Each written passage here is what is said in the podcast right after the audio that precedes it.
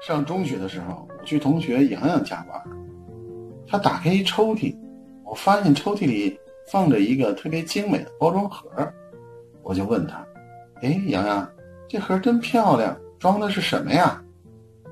他意味深长地说：“这是一个对我的人生极其重要又特别有意义的东西。”我好奇地问他：“这什么东西啊？这么重要？”他打开了盒子。只见里面端端正正的放着一个装饰精致、漂亮的小册子。打开它之后呢，就看上有一个密封装裱这么一元人民币，大概有个七八成新吧。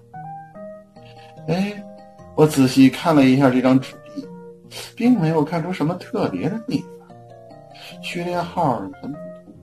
也没有错印的，于是我就问他：“洋洋，这张纸币很名贵吗？”他说：“它呀，既不名也不贵，但是它是我的守护神。如果当年没有它，那么就没有今天的我了。”我听他这么一说，觉得挺有意思，就问他。哦，那到底什么情况？你说说我听听。洋洋接着感慨道出了实情。